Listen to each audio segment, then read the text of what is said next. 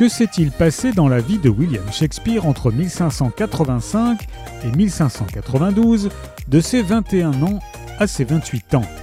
Personne ne le sait, ce sont ces années perdues que Stéphanie Hochet se plaît à imaginer dans William qui paraît chez Rivage.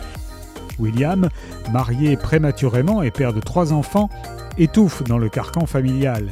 Il ne rêve que d'une chose, devenir acteur. Il se joint alors aux comédiens de la reine qui cherchent un remplaçant. Dans une Angleterre où sévit la peste, son sort bascule et sa vocation de dramaturge s'affirme. Ses rencontres avec le ténébreux Richard Burbage, qui lui inspirera le personnage de Richard III, et le fascinant Marlowe seront décisives. Elles dicteront son destin. Avec un art subtil du portrait, l'autrice évoque aussi en écho les thématiques et les passages de sa propre vie qui justifient son attachement à la figure de Shakespeare. L'androgynie, l'emprise des aînés, le désir de fuite, l'idée du suicide. À travers cette forme inédite et moderne du roman d'apprentissage, Stéphanie Hochet confirme tout son talent de conteuse. William de Stéphanie Hochet est paru chez Rivage.